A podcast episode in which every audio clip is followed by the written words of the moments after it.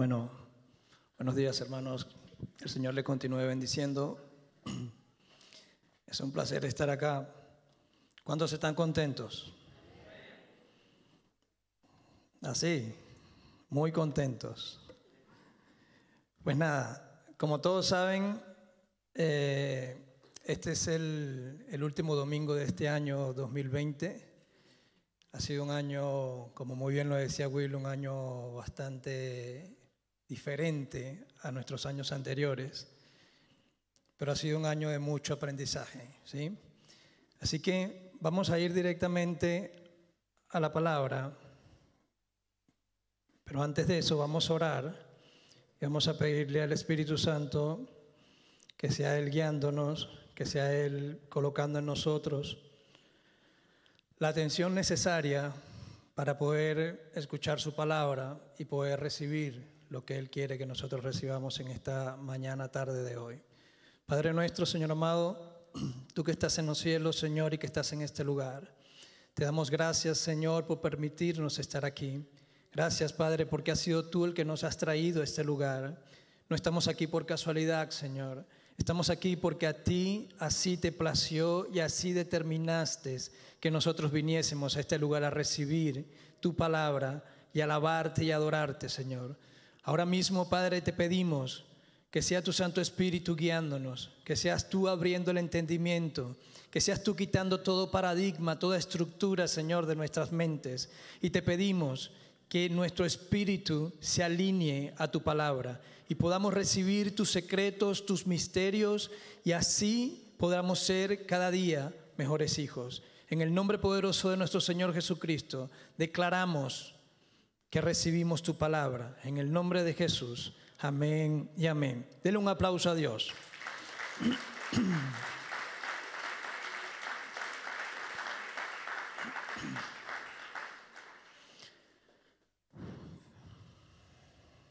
Fíjense algo. Hoy vamos a estar hablando de un tema que me llamó mucho la atención, la manera en que el Señor me lo mostró, y de esa misma manera se los quiero mostrar a ustedes, y quiero que lo entiendan de esa manera. Todos nosotros, de alguna u otra manera, estamos siendo entrenados por Dios. Nos guste o no nos guste, somos entrenados por Dios en distintos ambientes, en distintos lugares, de distintas maneras, pero todos somos entrenados por Dios. Pues ¿qué pasa? En la vida natural sucede algo muy parecido.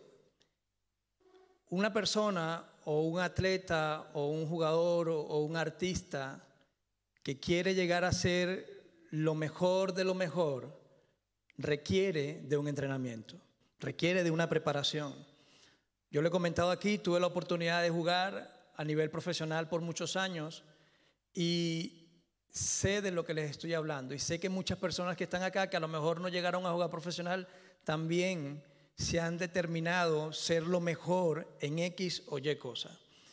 Y para todo eso, el que lo quiere lograr tiene que determinarse a hacer un entrenamiento. ¿Qué pasa? Todos nosotros, por lo menos los atletas, nos preparamos en tres ambientes muy importantes. El área física, que es tu cuerpo, el área mental, que es la parte psicológica, y las habilidades o destrezas, que son las que tú desarrollas en la práctica, la cual te va a permitir hacer ese deporte o hacer esa actividad. ¿Qué pasa? Físicamente, tú tienes un entrenador que te hace que hagas las pesas, que hagas tu rutina de pesa, que hagas todo lo necesario para que tu cuerpo, tus músculos y todo lo que tú necesitas para ese deporte se fortalezcan. Porque si no lo haces así, entonces va a llegar el momento en que van a llegar otros que sí, wow, que sí tienen la capacidad y que sí tienen ese cuerpo y van a superarte. Entonces tú tienes que luchar con eso. Pues psicológicamente, pues es lo mismo también no eh, me cansé de ver infinidad de jugadores con un cuerpo espectacular, con un físico espectacular, pero débiles de mente, que no tenían la capacidad mental para llegar y pasar y estar entre los mejores. Pero también vi muchos jugadores que tenían tremendo cuerpo, tenían tremenda parte psicológica, pero no les gustaba trabajar en los fundamentos o en las habilidades. Y entonces eran torpes, eran jugadores que de alguna u otra manera eran buenos, pero no estaban entre los mejores. Pues en el ámbito espiritual sucede lo mismo. Y quiero que lo entiendas y quiero que lo relaciones con esto. En el ámbito espiritual nosotros también somos desarrollados y somos entrenados en tres grandes aspectos.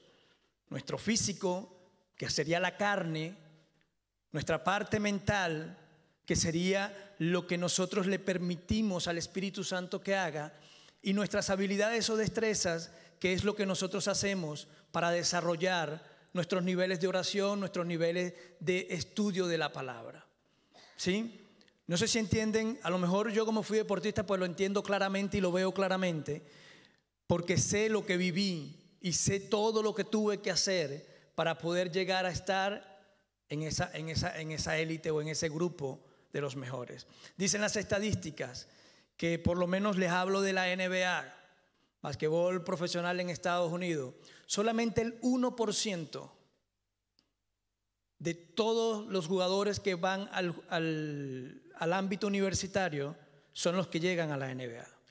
Y solo el 0,15, solo el 0,25% de los jugadores a nivel mundial llegan al máximo nivel que es la NBA. Entonces, ¿qué te quiero decir con esto? Que para ser de los mejores, entre los top, pues hay que hacer un sacrificio y hay que hacer ciertas cosas. Tú ves a jugadores en la televisión y tú los criticas y ay, que ese sí es malo. Pero ¿cuánto les costó a ellos llegar allí? ¿Por qué tú no estás allí? ¿Por qué si son tan malos, por qué ellos sí están y otros no están? Porque pagaron un precio. Pues hoy yo te vengo a hablar de un personaje que ustedes lo conocen muy bien. Es David. Todos, cuando escuchamos el nombre de David, Rápidamente se nos viene a la mente el matagigante, el hombre que destruyó a Goliat siendo mucho más pequeño, con una onda y con una piedra, el hombre que dice la palabra que es conforme al corazón de Dios, el hombre que llegó a ser uno de los mejores reyes de todo Israel. Eso es lo primero que se nos viene a la mente, ¿sí o no? Sí. ¿Por qué? Porque cuando tú de alguna otra manera buscas analizar un personaje famoso, tú no ves lo que pasó esa persona. Tú no ves los procesos, las etapas, las distintas fases que él tuvo que pasar para llegar a eso. Tú únicamente ves lo que está allí, lo que nos gusta, lo que quisiéramos ser, lo que de alguna u otra manera admiramos o con lo que de alguna u otra manera valoramos de esa persona. Y David es un personaje impresionante, porque David tuvo una formación desde mi punto de vista, muchos personajes en la Biblia que pues pasaron procesos muy difíciles, pero para mí, para mi gusto, David vivió un entrenamiento impresionante por parte de Dios. Y allí es donde yo quiero que tú hoy te enfoques. Ahí es donde yo quiero que tú prestes la atención. ¿Por qué? Porque cuando preparaba esto yo decía, me acordaba de algo, ¿no? Me acordaba de muchas cosas cuando yo entrenaba. ¿Y qué pasa? Tú a un entrenador de baloncesto o a tu preparador físico que tiene que trabajar tu cuerpo, tú no vas y le dices, ¿sabes qué? Hoy vamos a hacer esto y esto y vamos a hacer tantas repeticiones y vamos a correr tantos metros. Tú no le dices eso. El entrenador llega y te dice, hoy te toca pecho, espalda y esto, y vas a hacer tales y tales ejercicios con tales repeticiones, así te duela. Y cuando vas a la cancha te dicen, te tocan tantos minutos de trote, tantos minutos de sprint, así te duela. Nunca yo le pude decir a un entrenador mío, epa, eso es mucho, no, eso no me conviene, no, eso no es para mí, nunca. Pues en la vida espiritual sucede lo mismo. Nosotros tenemos un entrenador que es el mejor entrenador de todos, que es el mejor entrenador que hay en toda la tierra, porque tiene cualidades que no tiene cualquier entrenador humano. Y nosotros a veces tenemos la cara de querer decirle a Dios cómo es que Él nos tiene que preparar, cómo es que Él tiene que hacer que nosotros lleguemos a estar a un alto nivel. Y es allí el primer error que cometemos. Nosotros nunca podemos decirle a quien nos está preparando cómo nos tiene que preparar. Porque el especialista y el que sabe qué es lo que tiene que hacer para que nosotros tengamos lo necesario es el entrenador. Si pasa en lo natural, cuanto más en el ámbito espiritual. Entonces, la primera cosa que tú y yo hoy nos vamos a sacar de la mente es querer decirle a Dios cómo nos tiene que preparar. Porque es Él el que nos va a preparar y es Él el que sabe qué necesitamos y qué no necesitamos. En el ámbito de la carne, en el ámbito físico, para tú desarrollar músculos, me acuerdo yo claramente que cuando yo me fui de Venezuela a los 17 años, me fui a Puerto Rico a una universidad a estudiar y a jugar baloncesto, tenía la misma estatura de ahora y pesaba 62 kilos.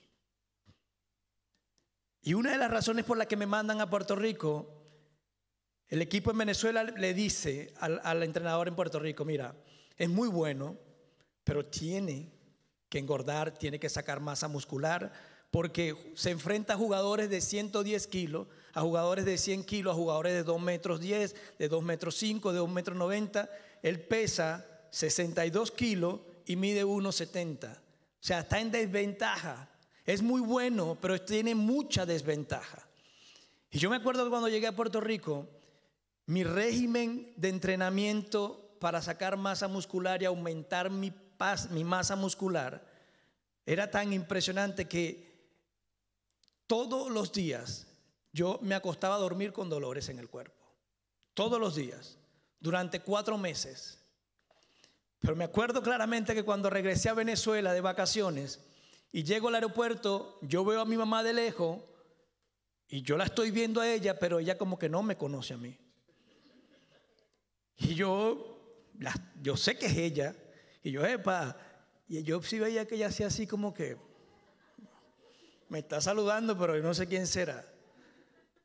Cuando me acerco, es que ella se da cuenta y dice, ay papi, si estás gordo. Pero era que no me conocía. En cuatro meses aumenté de 62 kilos a 85, 86 kilos. Y no era, no era gordura, era músculo. Parecía un jugador de fútbol americano, tenía músculo por aquí, la camisa. Usaba XL, talla XL, y toda la vida yo he usado L. Era algo impresionante. Pero ¿cuánto me costó a mí eso?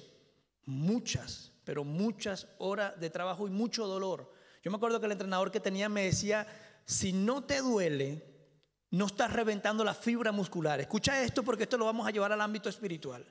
Si no te duele, Johan, no estás reventando el músculo. Y tú para que el músculo crezca, escucha esto, tienes que reventar el músculo. Él tiene que reventar, él tiene que sangrar. Cuando él sangra, entonces viene el cuerpo por naturaleza y regenera, pero regenera con, con más espacio. Pues en el ámbito espiritual a nosotros nos pasa lo mismo. Cuando Dios te lleva al extremo, cuando ya tú crees que no puedes, cuando ya el dolor es insoportable, entonces ahí es que tú estás reventando tu fe. Ahí es donde tú estás reventando tus límites espirituales. Y ahí es donde tus ojos espirituales se comienzan a abrir. Y ahí es cuando tú comienzas a ver cosas que antes no veías. Porque el dolor, escúchalo bien, el dolor, la dificultad, el momento difícil, el desierto, la cueva, todo eso, lo que está haciendo es llevándote al límite para que revientes lo que tienes que reventar y para que tus límites sean superados. Y cuando tus límites son superados, entonces comienzas a tener mayor fe, mayor entendimiento, mayor dependencia de Dios, mayor comprensión de su diseño en ti. No sé si entiendes todo esto que te estoy diciendo, pero cuando yo preparaba esto, yo decía, wow, yo sabía lo natural, porque lo viví. Pero cuando el Señor me comenzaba a mostrar todo cómo sucedía exactamente en el ámbito espiritual, yo decía, es cierto. Y lleva y me lleva a David. Vamos a ir a ver cómo David fue entrenado y cómo David fue moldeado por Dios de una manera impresionante. Vamos a primera de Samuel.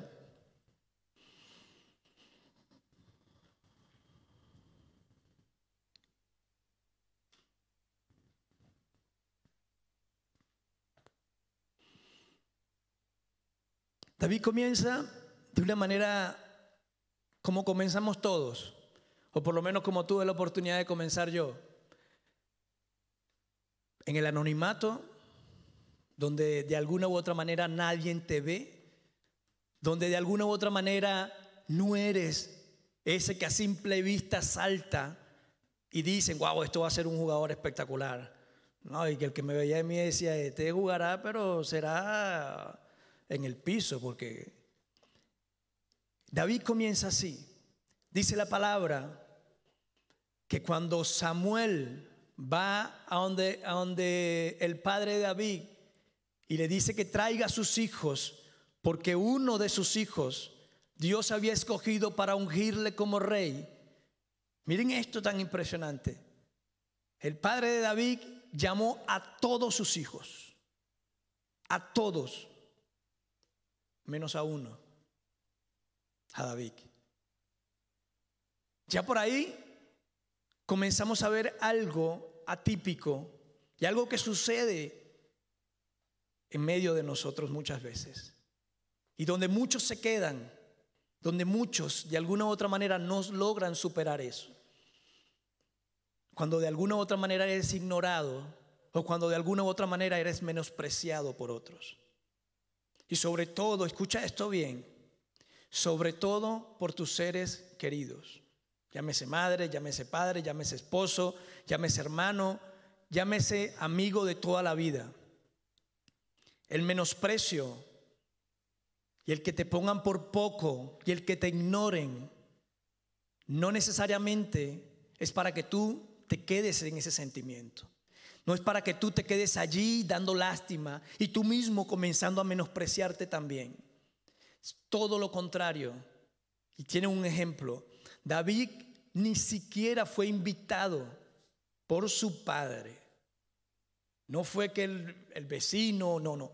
Su padre, desde ese momento, le menospreciaba. ¿Por qué?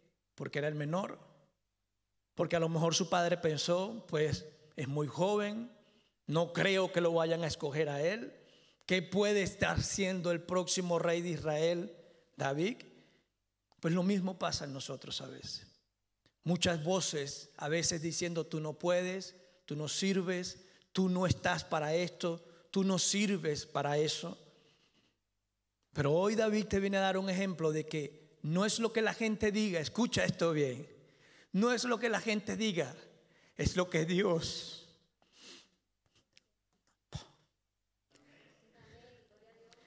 es lo que Dios ya determinó. Si Dios te escogió, si Dios ya te vio, pues Dios te va a colocar en el lugar que ya Él determinó. No hay menosprecio, no hay nada que pueda evitar lo que el Señor colocó y destinó para ti. Tú y yo, lo único que tenemos que hacer es hacer lo que este hombre hizo. Y lo vamos a ir viendo paso a paso, paso a paso. David, aún siendo ignorado, era el elegido por Dios. No el elegido por su padre, sino por Dios. Y yo te hago una pregunta. ¿Qué es más importante? ¿Que te elija el hombre o que te elija Dios? Pues yo a ciegas que me elija Dios. ¿Por qué? Porque Él tiene una capacidad que no tiene ningún otro hombre. Él es el que mueve los hilos de la tierra. Él es el que hace que los vientos soplen, que el mar se detenga. Él es el que tiene la autoridad sobre todo. Pues entonces yo quiero que alguien como Él me elija a mí. No que un humano me elija, que a lo mejor no va a tener la capacidad que tiene el Dios al que yo le sirvo. Punto número uno. David, aun cuando nadie le veía ni aún su padre, allá cuando estaba pastoreando sus ovejas, en un hombre que tenía una relación y una comunión con Dios tal, al punto tal, que Dios le escoge. Cuando nadie le ve. Hoy yo te vengo a decir de parte de Dios, no importa lo que la gente diga y lo que la gente crea que está viendo de ti. Lo que realmente importa es lo que tú estás haciendo a solas, pero que Dios está viendo. Eso es lo que realmente importa.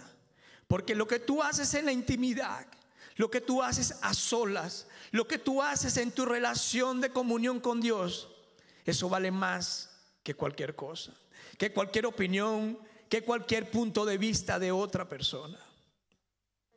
Así que si tú quieres ser elegido por Dios para cosas grandes, pues comienza a tener una relación de intimidad sincera con Dios. Yo no me imagino cómo sería eso. Pero yo me imagino a David con todo ese poco de ovejas corriendo y persiguiéndolas y llevándolas por todos lados y él andaría cantando. Él andaría haciendo cosas, hablando con Dios durante todo el día y como dice su palabra, cuando llegaba el momento de defender a sus ovejas, pues entonces allí estaba el carácter que él desarrolló. Porque cuando David se enfrenta a Goliat, él se enfrenta a Goliat porque él sabía Escucha esto, que así como lo guardó, que así como lo ayudó, que así como lo protegió de leones y de osos, así lo protegería de Goliat. Así que lo que tú hagas y lo que tú estés haciendo en la intimidad con Dios, no lo menosprecies, porque eso es lo que Dios está viendo. Eso es lo que realmente te está dando un peso y un valor en el ámbito espiritual delante de Dios. ¿Qué más vemos allí? Vemos que cuando él se va a enfrentar a Goliat,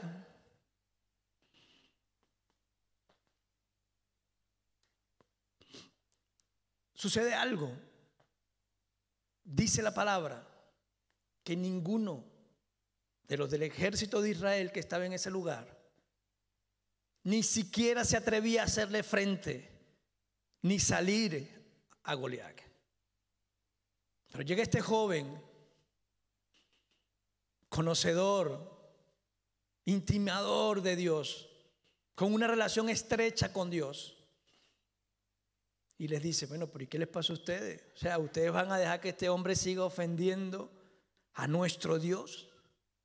¿Al Dios creador de la tierra? ¿Saben qué? David tenía temor de Dios. David tenía celo de Dios. Yo te apuesto que si Goliat fuera estado diciendo cualquier otra cosa, a lo mejor David ni le importa y ni le interesa lo que estaba diciendo Goliat. Pero lo que Goliat estaba diciendo era que el Dios de Israel no existía, que sé quién hay, cuál es el problema. O sea, estaba malponiendo al Dios de David. Y eso fue lo que enervó su orgullo y su celo por Dios. Así que la segunda cosa que tú tienes que tener es celo de Dios. Celo de que se represente y que se hable y que se diga lo que realmente es nuestro Dios. No lo que dice todo el mundo, ni lo que quiere decir todo el mundo por menospreciarle sino lo que hay realmente dentro de ti. De eso es lo que tú vas a estar celoso. ¿Sí? Comenzamos con lo siguiente. Vamos a ir a Primera de Samuel, capítulo 21, versículo 8 y 9. Si los muchachos lo colocan en la pantalla, no lo voy a leer, yo les voy a ir explicando de una vez porque tengo muchas citas y quiero que vayamos avanzando. Primera de Samuel capítulo 21, 8 y 9. ¿Qué pasa?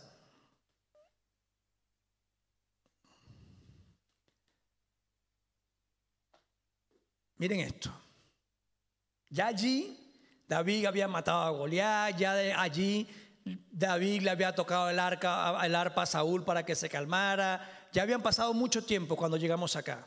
Ya aquí David comienza a huir de Saúl.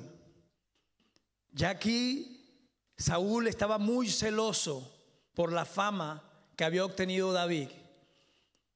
Y Saúl comienza a perseguirle. Y David comienza a huir. Y en su primera huida, o en su primer lugar que él va evitando a Saúl, se consigue con este príncipe Emelec, con el rey Emelec. ¿Qué pasa? David, como tú y yo, escucha esto, porque esto es bueno que lo sepas. David, como tú y yo, también, y lo vamos a ver aquí, tuvo miedo. También, de alguna u otra manera, temió por su vida. También, de alguna u otra manera, sintió que, necesitaba hacer algo. Y lo que él era y lo que había demostrado en los años anteriores, por un momento desaparece de su mente. Y así nos pasa a nosotros a veces. A veces las situaciones nos agobian a tal punto y nos llevan a tal extremo que comenzamos a desconfiar de nosotros mismos. Comenzamos a olvidar lo que Dios ha hecho. Comenzamos a olvidar lo que somos. Comenzamos a olvidar para qué Dios nos escogió. Y a mí me llama mucho la atención porque allí en ese pasaje dice que David llega allí y le pide comida a este hombre, pero llega y le dice, no tienes una espada, no tienes algo acá que me permitas tener para yo poder ir a cumplir la misión que mi rey Saúl me envió. Y de manera impresionante, y no es casualidad, llega este hombre y le dice, ¿sabes qué? Lo único que tengo acá es la espada con la que tú mataste a Goliat. Eso es lo único que tengo. Y llega David y le dice, pues mejor que eso, nada. Y toma la espada. Pero aquí hay un significado impresionante. Aquí sucede algo impresionante. ¿Y sabes qué? Cada vez que tú y yo nos olvidamos de lo que somos, nos olvidamos de lo que Dios ha hecho y comenzamos a menguar en nuestro ámbito espiritual, en nuestra fe, Dios siempre, escúchalo, Dios te va a recordar tangiblemente quién eres tú. Allí Dios le estaba diciendo a David, jepa David, tú eres el mata gigante. Tú eres el que mató y le hizo frente a ese gigante que ninguno del ejército le quiso hacer frente. Así que, epa, levanta la cara, acuérdate quién eres, acuérdate ¿para qué te levanté yo? Acuérdate quién digo yo que eres tú. No sé si entienden lo que te quiero decir.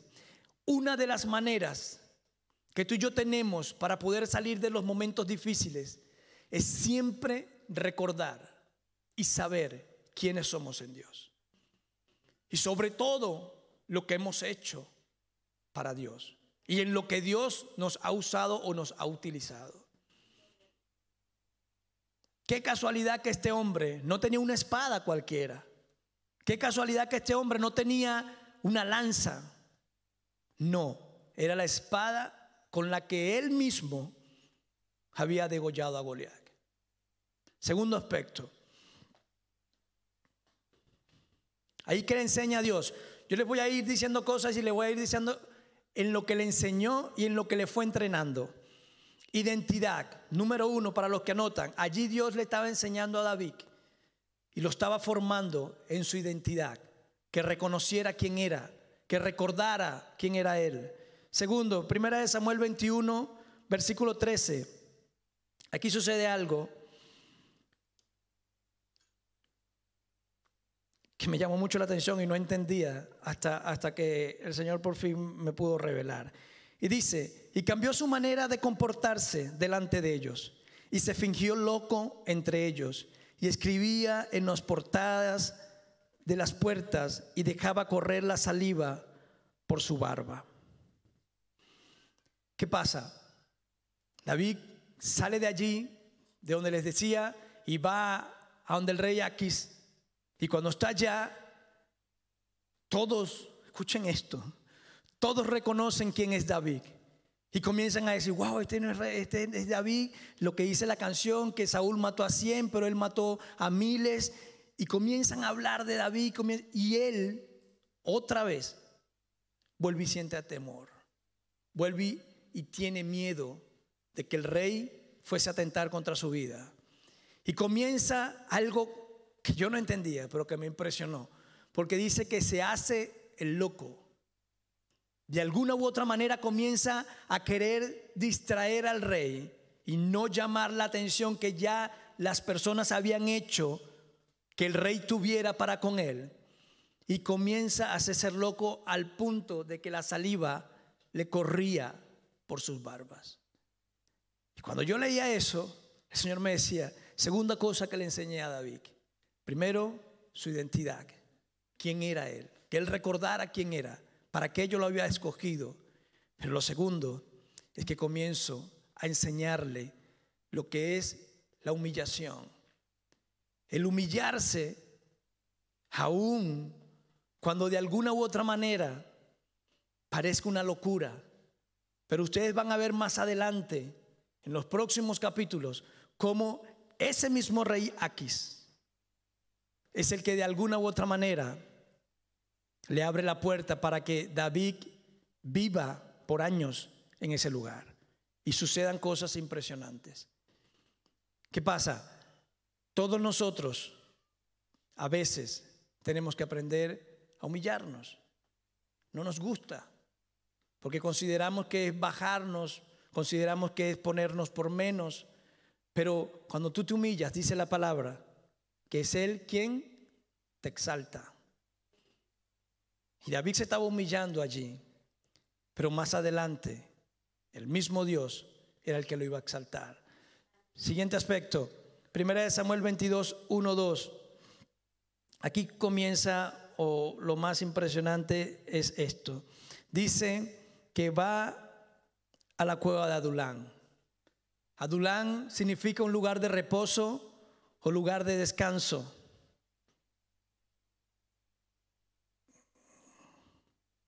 lugar de refugio o reposo. Pero presten atención aquí, porque he escuchado mucho sobre la cueva de Adulam. Pero fíjense esto, David sigue huyendo y llega a esta cueva de Adulam. Él entra allí desesperado, preocupado, angustiado, de alguna otra manera, sin saber porque Saúl los quería matar, quería... Pero él entra solo a ese lugar. Dice la palabra que él entra a esa cueva solo. Pero sucede algo que me llama mucho la atención. En esa cueva de Adulán, cuando David entra allí para esconderse, para no ser visto por Saúl, llega el Señor como solamente sabe hacer Él, en preparar escenarios y en entrenarnos. Y le envía 400, creo que eran.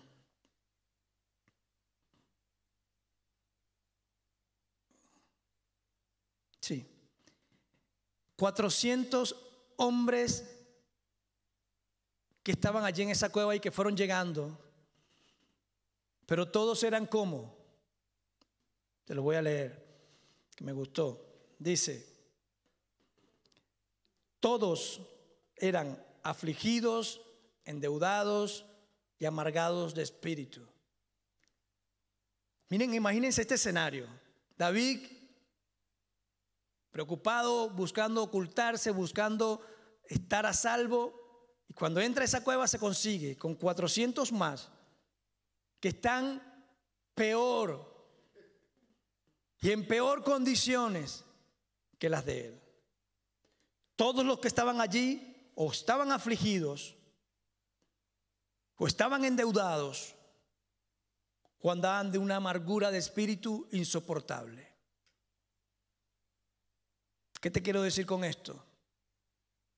Yo no sé cuál sea tu cueva o cuál sea tu Adulán. Pero no esperes que cuando tú llegues a la cueva de Adulán, esté el Señor listo, te estaba esperando, mira, aquí tengo todo lo necesario, aquí está el que te va a atender, esta es la persona que te va a ayudar a salir de la depresión, esta es la persona que te va a dar el dinero para que pague las deudas, esta es la persona que te va a poner el guardaespaldas para que Saúl no te moleste más. No creas que eso es lo que va a suceder. Porque lo que va a suceder es lo que dice la palabra. En medio de tu cueva de Adulán, lo que te vas a conseguir alrededor y lo que el Señor te va a enviar van a ser personas peores de lo que estás tú. Y yo no sé por qué, pero Dios sí lo sabe. Él es el entrenador. Él es el que sabe por qué. Pero fíjense lo siguiente. Entraron y estaba él allí con esas 400 personas. Y dice la palabra que cuando su familia se entera que David estaba en la cueva de Adulán, ¿qué hicieron ellos? Fueron todos a donde David. Y yo me imagino a la mamá y el papá cuando llegaron con los hermanos y vieron ese poco loco en la cueva, unos pegándose con la pared, el otro gritando, el otro, ¡ah! David, ¿qué haces tú aquí? ¿Qué pasó? A lo mejor ellos estaban esperando que David estuviese un poco mejor de lo que lo consiguieron. Pero sucede algo aún más impresionante. Dice la palabra que Dios lo puso, escucha esto, por jefe o por líder de todos esos 400 más su familia. ¿Qué te quiero decir con esto?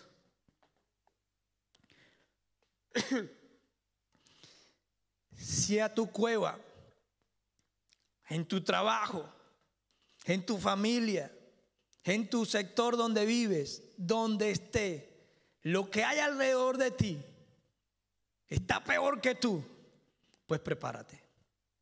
Porque Dios te va a poner por jefe y por líder de ellos para que les guíes. Tú andabas buscando una ayuda de Dios y Dios te coge a ti para que tú ayudes a otros.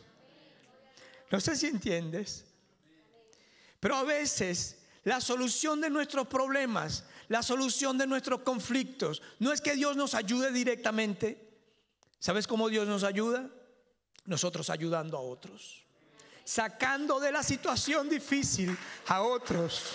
Cuando tú y yo comenzamos a hacer eso, cuando tú y yo comenzamos a tener ese espíritu, comenzamos a tener esa compasión y comenzamos a dejarnos guiar por Dios, entonces Dios comienza a formar ejércitos indestructibles. ¿Saben qué sucede? Yo sé que ustedes lo han escuchado.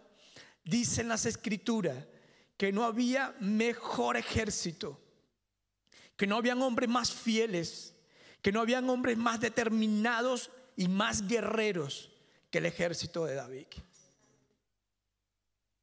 Pero ahora pasa algo, y es la pregunta que yo me hacía. ¿Qué pasó en esa cueva? Yo no sé si ustedes lo han pensado.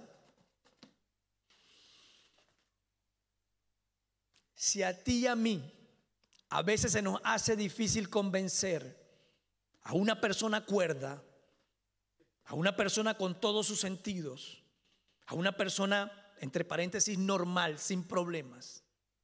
Si a ti y a mí se nos hace difícil que nos sigan, ¿qué habrá hecho David? ¿Qué habrá pasado allí en esa cueva que la Biblia no lo especifica, pero que el Señor en su misericordia me revelaba? Que esos 400, por voluntad propia, deciden seguir a David y convertirse en sus discípulos, en sus guerreros, en sus seguidores. ¿Saben qué? Esto se los digo, no está en la Biblia, pero estoy seguro y el Señor me decía, ¿sabes qué, Johan? David no los pudo controlar al principio. Cada quien hacía como quería. Cada quien andaba en sus cosas. Cada quien peleaba. Cada quien seguía como llegó a ese lugar. Pero cuando ellos comenzaron a ver que entra David,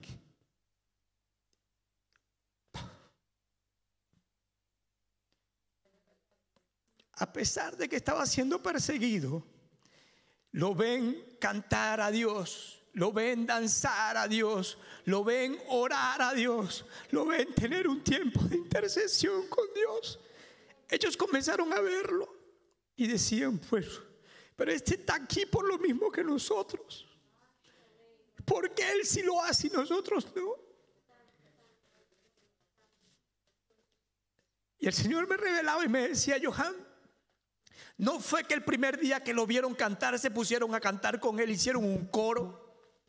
No fue que el primer día que lo vieron orar, fueron y se pusieron a orar con Él e interceder por Él. No, pasaron días. Y David, cada día que pasaba, mantenía su comunión, mantenía su relación con Dios. Y cada día que ellos veían la atmósfera dentro de esa cueva, que era una atmósfera atroz de gritos, de quejas, de molestias, fue cambiando. Porque cuando David entró a esa cueva, entró con el Espíritu de Dios y comenzó a transformar todo todo lo que no servía, todos los pensamientos negativos, todo lo que ellos no querían, el Espíritu de Dios lo comenzó a cambiar a través de David. Y David comenzó a hacerle ver a ellos que había un Dios, el cual podía cambiar todos sus lamentos en baile. Podía cambiar todo lo que ellos no podían dominar. Dios lo podía dominar. Y comienzan a pasar los días y comienzan a sumárseles seguidores. Pero no porque David los obligase, sino porque el ejemplo de David los estaba atrayendo. No había forma de que ellos resistieran el poder y la relación que había entre David y Dios. Pues yo te digo a ti hoy, lo mismo va a suceder en tu hogar. Lo mismo va a suceder en tu trabajo. Lo mismo va a suceder en Victoria. La gente no va a poder evitar el acercarse. La gente no va a poder evitar el querer tener esa relación. No van a poder controlar lo que tú y yo podemos controlar a través de la presencia de Dios.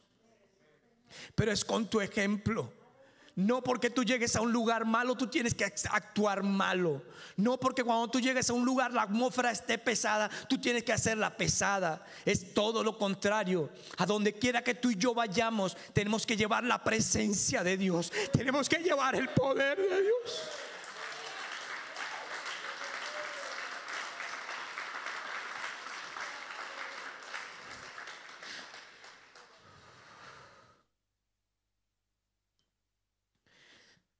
Yo me acuerdo una vez, estaba jugando yo profesional en Trotamundo, era el más joven del equipo, 18 años tenía.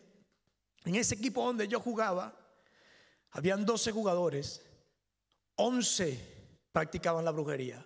El único que no practicaba la brujería era yo.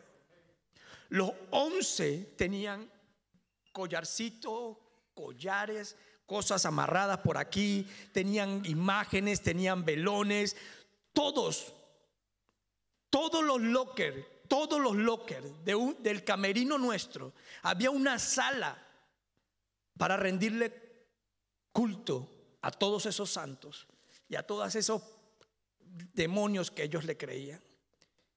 Y yo me acuerdo cuando yo llego a ese locker, que era mi sueño, que había trabajado por años, mi físico, mi mente, mis habilidades, todo lo que le dije hace rato.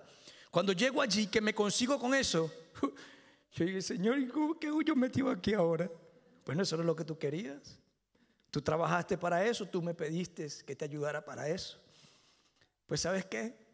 Esa es tu cueva. Pero yo era el más joven. Todos eran mayores que yo. Todos tenían años en la liga profesional de baloncesto. Yo decía dentro de mí, ¿cómo hago para que ellos me escuchen? ¿Qué voy a hacer yo si a los rookies no los dejan hablar? A los nuevos, a los de primer año no hablan, no opinan. Ellos dicen sí y dale y ya. Y te cortan el pelo, te cortan la ceja y no puedes decir nada. Eres rookie. Y yo me acuerdo que esa temporada, mira cómo es Dios, cómo arregla todo. Dios siempre arregla los escenarios. Yo me acuerdo que ese año ese era un equipo ganador, era un equipo que todo el tiempo estaba allí quedando campeones. Ese año comienza una racha perdedora, muy perdedora. Y comienzan a votar a los importados, comienzan a votar al entrenador y todo el mundo comenzó a temer por su puesto de trabajo, porque a la final jugamos baloncesto, pero nos pagan por eso. Y ese era nuestro salario. Con eso era que manteníamos nuestra familia y lo que fuese. Yo no tenía hijos ni nada, yo me lo daba todo para mí, para mi mamá, pero ellos sí. Y yo me acuerdo que ellos hacían sus, brujerías y sus cosas, fumaban tabaco, ponían velones antes del juego, se amarraban una cosa, se echaban, se echaban unas locuras. En serio, solo, solo vi yo. Eh, eh, yo no sé qué broma, eh, agua de de cerdo, yo no sé qué broma, y se bañaban en esa agua, entonces no se podían bañar por tres días porque esa agua le tenía que impregnar el cuerpo, agua de, de, uña de yo no sé qué broma. Eso era una locura lo que hacían, hacían unos ritos impresionantes. Si yo lo veía, pero yo, en mi lugar, lo que hacía era orar. Yo llegaba, ellos hacían sus cosas, yo me sentaba y oraba, muchas veces me arrodillaba y oraba, pedía a Dios que me cuidara, que me ayudara. Y yo oraba, oraba, oraba, oraba. Y ellos me veían. Una vez uno, que era uno de los más chocantes, me dice, ¿qué haces tú orando? Le hace Dios, ese Dios no te escucha. Yo le digo, bueno, eso es lo que tú crees. Pero me escucha tanto, le dije, que con mi estatura y con mi tamaño estoy aquí entre todos ustedes. Ya se me quedó viendo y me dijo, ah, pero ya te, la, ya te la estás creyendo. Y yo, yo sé que me escucha. Comienza a ver la temporada mala, la temporada mala, comienzan a votar a todo el mundo. Y llega un día, uno de ellos y me dice, Johan, chamo, ¿será que si tú le oras a ese Dios tuyo, nos ayuda? Porque nos van a votar a todos, hasta a ti te van a votar también. Y yo le digo, pero es que son muchas cosas las que tienen que pasar ¿eh? para que Dios nos comience a ayudar. miren esto. Y me dicen, ¿qué? Número uno, Dios no se complace ni se agrada que tengamos otros dioses. Que pongamos nuestra fe y nuestra confianza en otros dioses. ¿Qué hay que hacer? Me dice. Y yo dije, listo. Lo primero que tenemos que hacer es quitar todas esas imágenes y quitar todos esos velones. Y que ustedes se quiten todo ese poco de amuleto y todo ese poco de cosas que cargan. Tú estás loco y yo no vamos. Y dije, bueno, hagan como ustedes quieran. Pasó ese juego, perdimos. 16 juegos perdidos, corridos, 12, no me acuerdo. Yo sé que fue una locura esa temporada. Al día siguiente se me acerca otro y me dice, Johan, vamos a tener que orarle a ese Dios tuyo. Y le digo, bro, ya yo les dije lo que tienen que hacer. Ustedes comienzan, comenzamos a tirar todo ese poco de velón y comenzamos a sacar todo eso de aquí y yo le oro a Dios y pueden tener por seguro que Dios nos va a hacer ganar. Y ellos me dicen, hoy es contra Marinos. Él es el equipo más fuerte. El equipo, nosotros teníamos 17 derrotas consecutivas, ellas llevaban 17 victorias consecutivas. Miren cómo es Dios, como me la puso fácil. Y vienen los hombres y dicen, sí va. Y comenzamos a sacar ese poco de velón y comenzamos a sacar todo ese poco de cosas de ahí. Y ellos asustados porque le tienen miedo a eso, y no quería ni agarrarlo porque es que me va a dar. Yo, yo agarraba todo con las manos y tiraba todo eso. Pero no te da miedo, nada, el que está conmigo es mayor. No, nada de eso me va a tocar. Nada de eso me va a tocar. Y llegamos y tiramos todo eso. Y yo me pongo y me arrodillo para orar y ellos todos parados. Yo le digo, no, tienen que arrodillarse. Oncha, pero no es lo mismo, no vas a hablar con el mismo Dios. Es que si te arrodillas te escucha, si no te arrodillas no te escucha. Y yo, arrodillados todos. Reverencia, respeto. Por años lo han irrespetado. Bueno, está bien. Están tan desesperados. Miren esto. Cuando Dios lleva al límite algo, es por algo. Y se arrodillaron toditos. Y comenzamos a orar. ¿Qué tenemos que decir? Ustedes escuchen y digan amén. Comenzamos a orar. Y yo, wow, yo por dentro oraba, pero yo decía, Señor, Naguará, contra Marino. No nos pudiste poner contra Pantera, que también había perdido como 10 corridos, que a lo mejor era más fácil. Contra Marino. Y el Señor me dice, ya tú vas a ver. Y yo le digo, Señor, pero es que yo no juego casi, porque yo, yo hacía trampa en el básquetbol. ¿En qué sentido? Yo, el Señor siempre era que iba delante de mí. Yo decía, Señor, ábreme espacio. Yo no les estoy cayendo mentira. Una jugada importante, Señor, ábreme espacio. Yo necesito pasar por ahí. Yo no sé qué pasaba, pero algo sucedía y yo pasaba. metía la cesta. Pero en esta oportunidad yo no jugaba casi, porque yo era rookie, yo tenía muy pocos minutos en la cancha. Le dice, Señor, esta vez yo no puedo ayudarte. Me dice que yo no necesito de tu ayuda, era yo quien te ayudaba a ti. Era yo quien te ayudaba a ti. Terminamos de orar, ellos se paran, todo allá medio escépticos, la broma, y comienza el juego. Perdiendo, perdiendo, perdiendo. Y yo por allá en el banco, Señor, lloré más que nunca ese día. Pasé todo el juego orando. Y bueno, llega al final del juego, estamos abajo por un punto, terminando el juego, y llega y ya hacen una jugada. Y yo le digo, Señor, que la meta, necesitamos ganar, es tu nombre, Padre, es tu nombre. Bueno, ganamos. Esos entraron por ese camerino contentos y me abrazaban y me cargaban y me tiraban. Entonces yo le digo, epa, epa, vamos a orar. Pero otra vez. yo, claro, ¿quién nos hizo ganar? No, no, Dios, el, Dios tuyo, Dios, Dios, Dios. Vamos a arrodillarnos otra vez, vamos a orar. Otra vez arrodillados a orar. Y todos ellos bebían después del juego. Yo le dije, epa, nadie puede estar con bebedera aquí. Porque aquí está la presencia de Dios.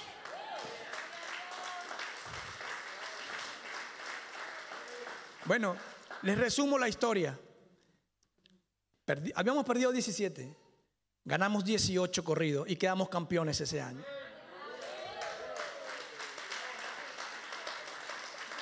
Para la gloria de Dios, hoy día, de esos 11, por lo menos que yo sepa, 5 o 6 son cristianos, pero duros, trabajándole a Dios, predicando la palabra de Dios y haciendo la obra de Dios. ¿Qué te quiero decir con esto? No importa lo que esté en tu cueva. No importa lo que esté a tu alrededor. Si tú realmente portas la presencia de Dios.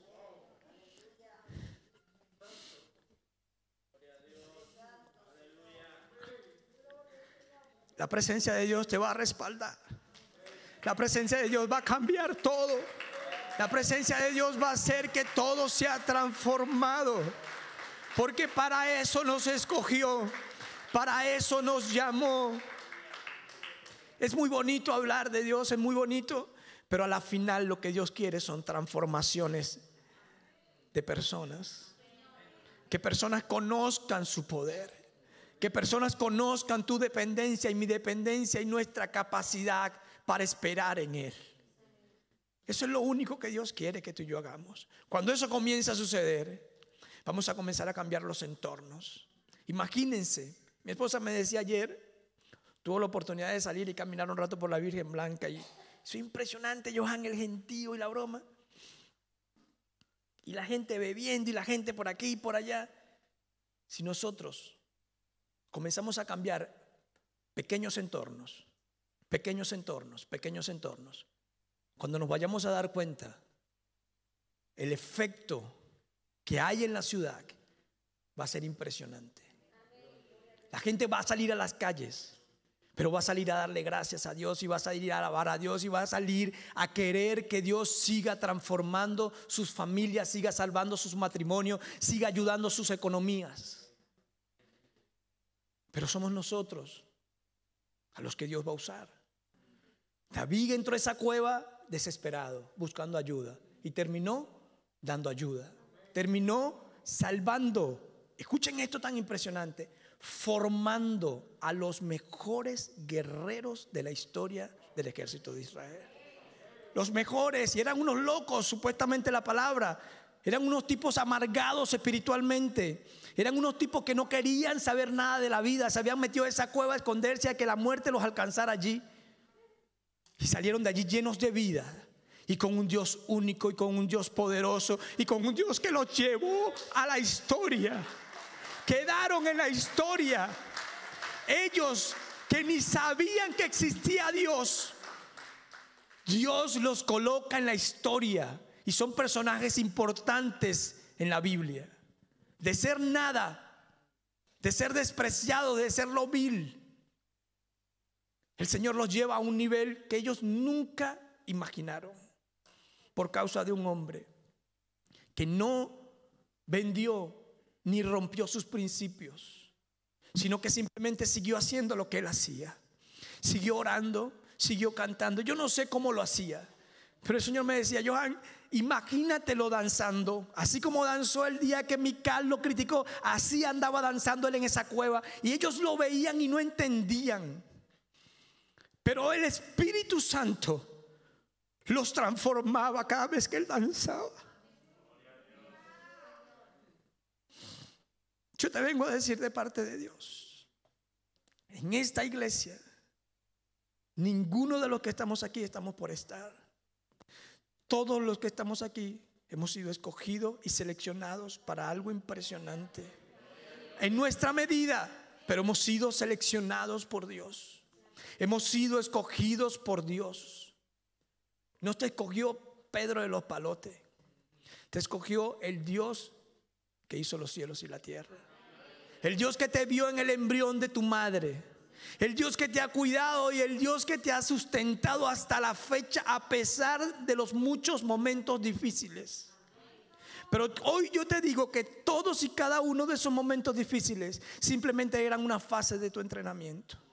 Simplemente lo que estaban era formando en ti ese músculo que hacía falta. Simplemente lo que estaban haciendo era desarrollar en ti esa habilidad, esa cualidad que hacía falta. Porque ahora viene lo más impresionante. ¿Saben a qué edad fue ungido David por Samuel? Dicen algunos libros porque no hay una fecha específica. Entre los 16 y los 18 años de edad. ¿Y saben a qué edad David fue rey? Entre los 30 y los 33 años de edad. Si sumamos rápidamente, estamos hablando de por lo menos 20, 19, 18 años aproximadamente de entrenamiento. Yo tardé años. Comencé a los 10 años y jugué profesional a los 18 años. 8 años de entrenamiento, 8 años de preparación, 8 años de sacrificios. Ah, bueno, este hombre, el Señor lo entrenó durante casi 18 años. ¿Saben cuántos años duró David huyéndole a, Saúl? Aproximadamente siete años huyendo de Saúl. Sin entenderlo. Sin comprenderlo por qué. ¿Qué le enseñaba a Dios? Que la injusticia va a suceder. Pero tú te tienes que mantener. Porque Él es el que convierte la injusticia en justicia. Él es el que convierte la maldición en bendición. Él es el que convierte lo malo en bueno. Pero tenemos que ser entrenados. Nos guste o no nos guste, el que está allá arriba, el que está aquí, nos va a entrenar. Miren algo, yo le preguntaba a Dios, Señor, pero ¿por qué tanto tiempo? Johan, cuando David llegó a ser rey de Israel, lo había preparado tan bien que por eso es que es conocido como uno de los mejores reyes que haya pasado por Israel. David conoció, Johan, todo. Cuando David llegó a ser rey tenía amor, tenía compasión, tenía respeto. ¿Que se equivocó? Sí. ¿Que cometió errores? Sí. Pero cuando él llegó al reinado era porque ya yo había considerado que tenía todo lo necesario para ser un rey. Hoy yo te vengo a decir de parte de Dios. Yo no sé cuántos años tengas tú de preparación. Ni yo sé cuántos años me faltan de preparación. Yo quisiera que fuera ya. Yo se lo he dicho al Señor, yo quisiera que fuese ya. Pero a lo mejor me falta. Estoy seguro que me falta pues no le voy a decir a él qué es lo que tiene que hacer, porque ya él sabe lo que tiene que hacer. Fíjense algo, el tiempo se me fue volando. Sin embargo, yo quiero que veamos esta parte y vamos a pasar a hacer algo que el Señor me dijo ayer que hiciéramos hoy y va a ser de gran bendición a nosotros. Fíjense, hay una parte específicamente en Primera de Samuel capítulo 24. Voy a terminar con esto. Faltaron muchísimas cosas más donde Dios lo enseñó, donde Dios le fue mostrando paso a paso, pero en este capítulo habla cuando David tuvo dos veces la oportunidad de matar a Saúl. Y yo creo que lo conversaba una vez con, con Edu y con un grupo que estábamos hablando la otra vez. Y yo decía al principio que era impresionante la manera en que Dios preparó a David. ¿Por qué? Porque David todo, escuchen esto, todo lo que David enseñaba, lo enseñaba con su ejemplo.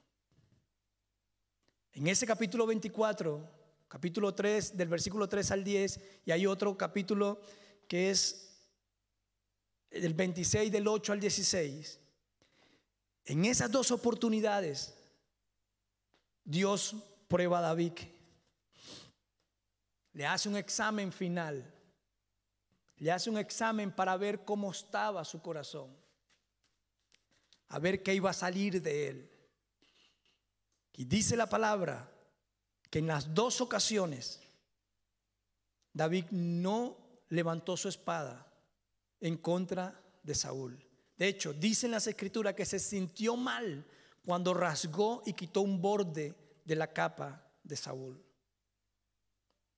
Y las escrituras cuentan que los guerreros de David le decían, David, el Señor te lo colocó, déjamelo a mí, no lo hagas tú.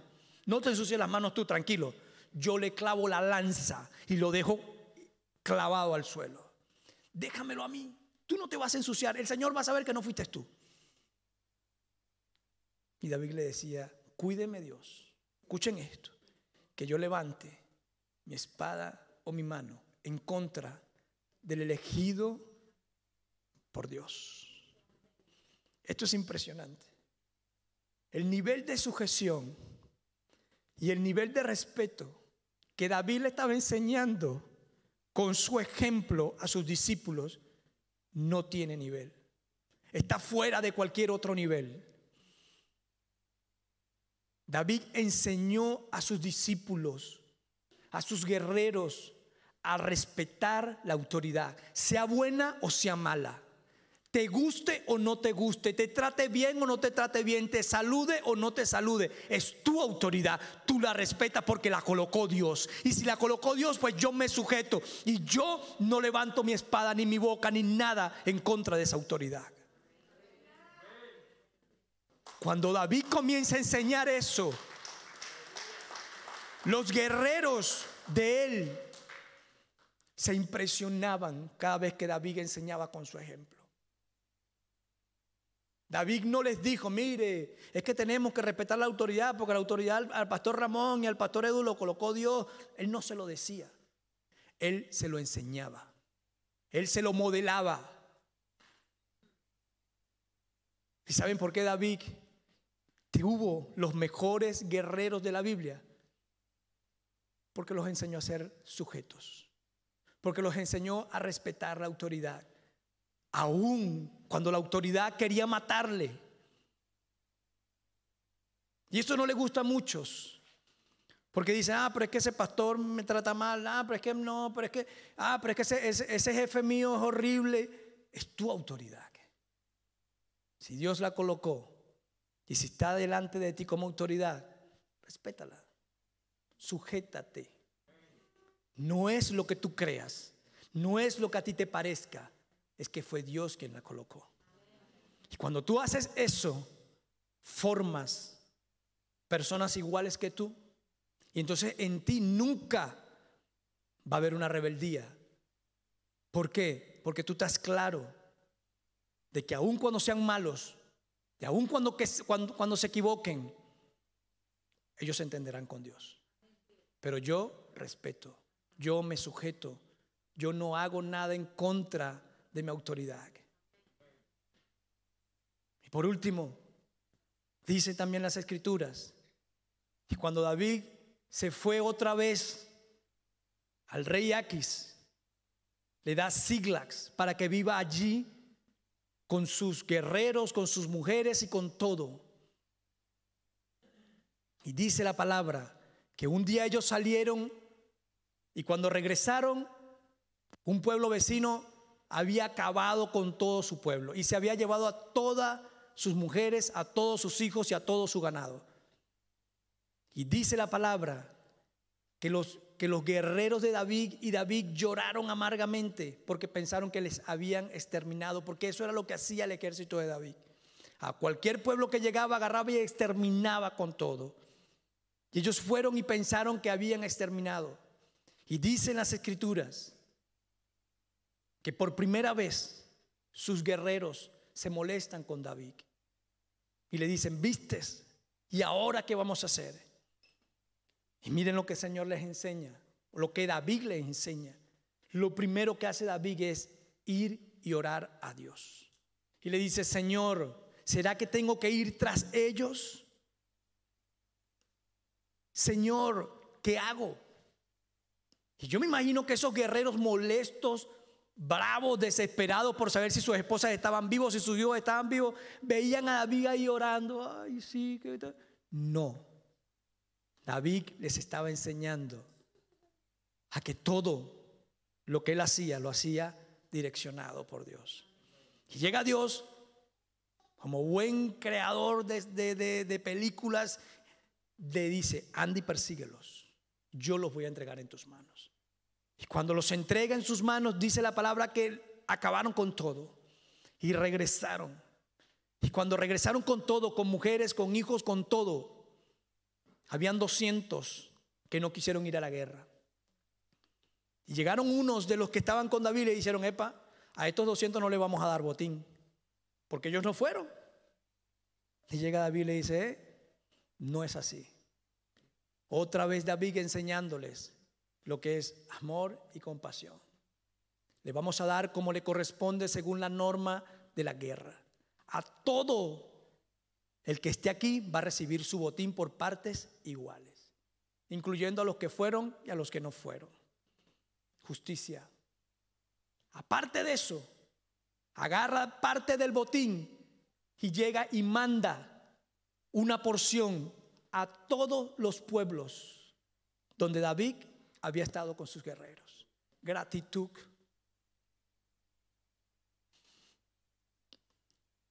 Se me quedan algunas cosas que él, que él enseñó con su ejemplo. Que el Señor le estaba enseñando, pero que David le terminaba de enseñar a sus discípulos con su ejemplo. Pero yo hoy te vengo a decir de parte de Dios, eres tú y soy yo lo que con nuestro ejemplo vamos a enseñar, lo que tenemos que enseñar, porque eso es lo que Dios quiere que salga de nosotros. A veces es bueno hablar, pero es mejor hacer que hablar.